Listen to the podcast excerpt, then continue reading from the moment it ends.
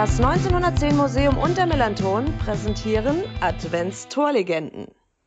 Gerald Asamoah, du hast im Februar 2011 mit deinem Tor den FC St. Pauli zum Derby-Sieger gemacht. Beschreib mal das Tor aus deiner Sicht. Oh Gott. ja, wie, wie, wie war das Tor überhaupt? Weiß, ich glaube, Standard. Max Kruse bringt den Ball rein, glaube ich. Der Ball wird irgendwie verlängert und ich stehe dann halt richtig an richtiger Stelle und haut mich dann richtig rein und ich auf dem Tor stand noch Roberto, der versucht hat, irgendwie irgendwas zu machen, aber den hätte ich auch kaputt, äh, kaputt mit meinem Kopf kaputt gemacht. Deswegen, so grob, grob, so grob war das, glaube ich. ja, genau. Die Ecke von Max ja. Kruse, die kam halb hoch an den ersten Pfosten. Ja. Halbhohe Ecken an den ersten Pfosten sind ja für den FC St. Pauli so etwas wie ja die Blaupause für alle Ecken des FC St. Pauli. Da stand Fabian Boll und hat das Ding dann verlängert in deine Richtung. War das so eine, war das geplant? So eine Eckenvariante? klar, Fabian war ja jemand, der halt groß war und auch die Bälle nochmal, wenn die Bälle nach vorne kurz vor Pfosten kommen sollte, dass er die verlängern sollte.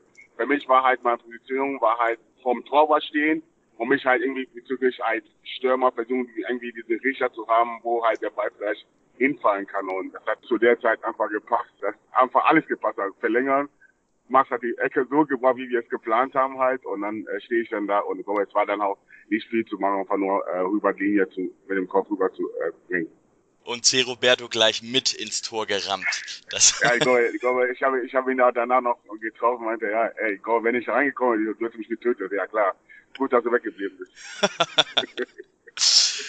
Lass uns mal kurz mal schauen, wie das Spiel, die Entwicklung des Derbys war. Der damalige HSV-Boss Bernd Hoffmann, der hat vor dem Spiel getönt, dass es nur die Frage sei, wie hoch der HSV das Spiel gewinnen würde.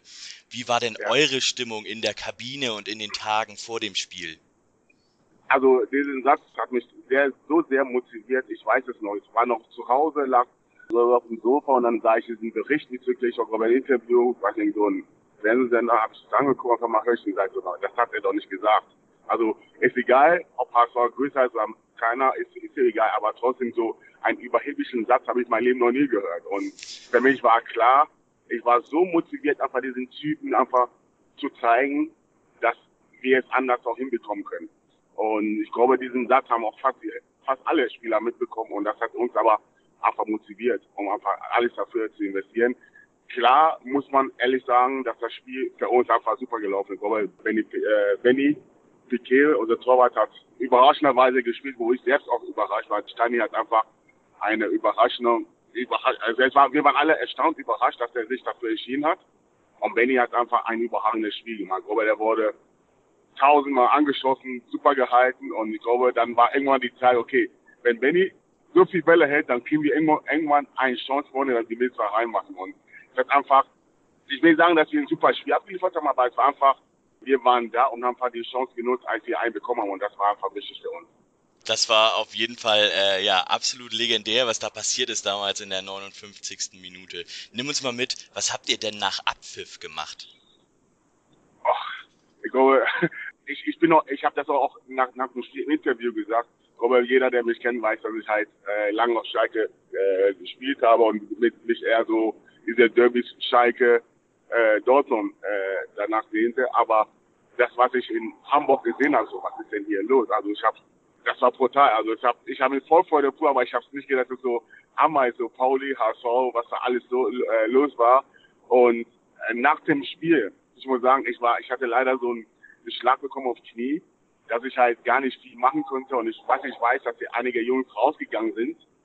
Aber es war einfach äh, legendär. Ich meine, äh, keiner hat erwartet, keiner hat gedacht, und man darf auch nicht vergessen, was von der Mannschaft HSV hatte, dass wir da ein Spiel, dass wir, dass wir das Spiel gewinnen. Und ich, für mich bleibt nur noch im Kopf, äh, Bastian Reinhardt hat danach ein Interview gegeben, was sehr, sehr erstaunlich war, wo er meinte, ich, äh, es, es kotzt mich an, wenn ich einfach sehe, dass die Paul, Paul, äh, Paulianer hier bei uns im Stadion feiern. Ja. Und das, das war einfach Genugtuung für uns, war einfach diesen Satz von Herr Hoffmann einfach ein überheblichen Satz war.